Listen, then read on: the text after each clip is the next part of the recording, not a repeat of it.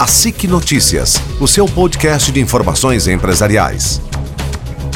Olá, eu sou Hugo Gonçalves e sou presidente da ACREF, Associação Nacional das Instituições de Crédito, Financiamento e Investimento, e com muito prazer eu aceitei o convite da ASIC para dar uma entrevista sobre o cadastro positivo que está na edição número 62, agora de julho, que já está circulando.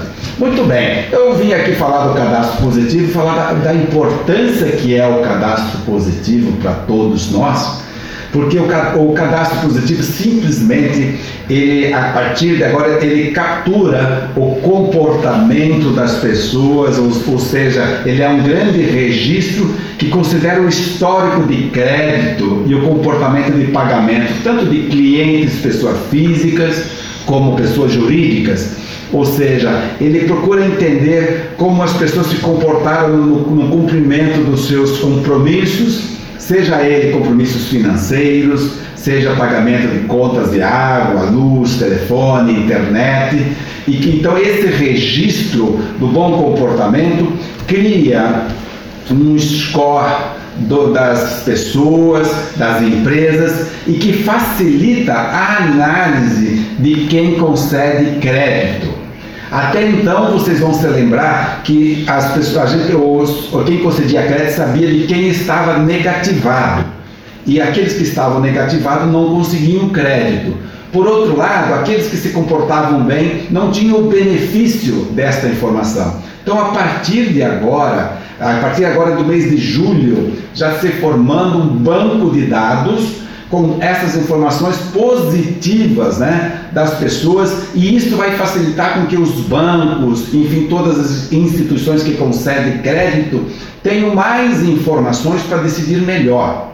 A nossa expectativa enquanto a CREF, pela experiência que nós temos no mercado e estudos de outros países, é, a previsão é que com isso as pessoas vão ter mais inclusão, ou seja, mais acesso ao crédito. Para terem uma ideia, estimamos que mais de 20 milhões de pessoas serão incluídas no sistema financeiro nacional e muitas pequenas empresas que hoje não estão tendo acesso ao crédito passarão a ter.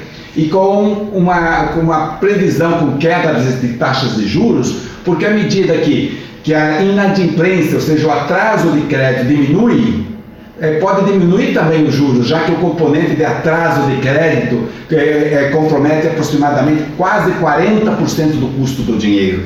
Então, a boa notícia é que a partir de agora teremos mais informações, mais facilidade, mais crédito no sistema. Nós acreditamos com o crescimento do crédito, com melhor facilidade para, novamente, para o cidadão, para o pequeno empresário. Mas eu recomendaria a todos vocês que lessem a, a entrevista completa na, no, na edição número 62 da SIC, que aí vocês terão mais informações.